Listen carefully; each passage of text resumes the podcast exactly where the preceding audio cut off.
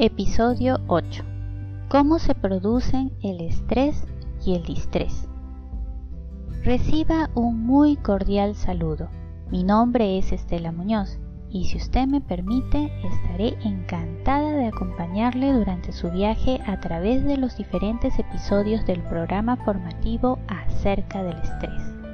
En este octavo episodio descubriremos cómo se producen el estrés y el distrés. Un estresor activa una alarma de peligro en el cuerpo. Entonces el cuerpo produce un conjunto de reacciones bioquímicas y psicoemocionales, respuestas que pueden ser muy conocidas por nosotros.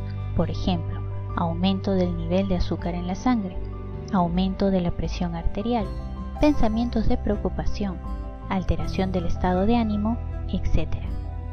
Aunque, ¿para qué el cuerpo genera estas respuestas? para que la persona pase a la acción a través de una conducta. A este proceso de respuesta se le llama estrés, estableciéndose la relación de causa y efecto, donde la causa es el estresor y el efecto el estrés. Cuando la amenaza percibida cesa, las moléculas químicas mensajeras que se han liberado regresan a sus niveles normales y el cuerpo vuelve a su estado de equilibrio. Ajá, ¿A qué se debe que el estrés produzca reacciones tanto a nivel físico como psicológico? Esto se debe a que el centro de operaciones que tiene a su cargo el proceso del estrés también controla el sueño vigilia y de igual modo influye en las emociones, la digestión, el metabolismo y el sistema de defensa. Es en este centro de operaciones donde participan diferentes moléculas químicas mensajeras, las cuales abordaremos con detalle a partir del episodio 27. ¿Y el distrés? ¿Cómo se produce? Realmente el estrés tiene un gran impacto en la persona, pudiendo presentarse en tres combinaciones diferentes que siempre involucran respuestas corporales, pensamientos negativos y conductas inadecuadas.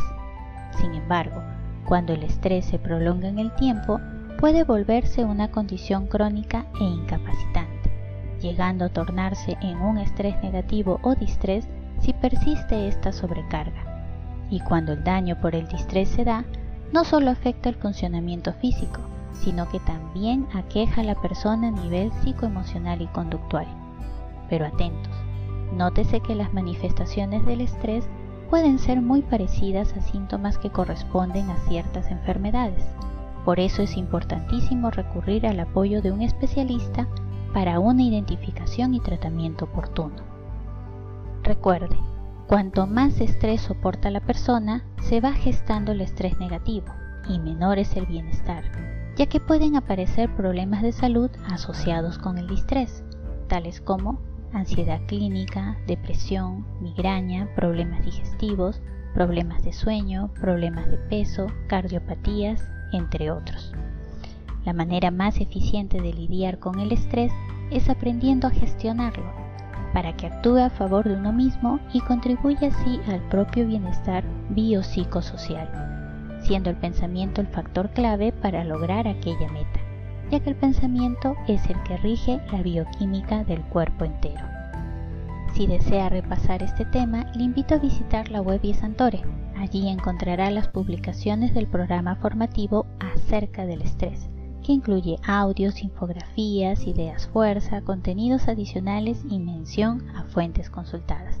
Muchas gracias por su asistencia y nos reencontramos en el próximo episodio. Chao.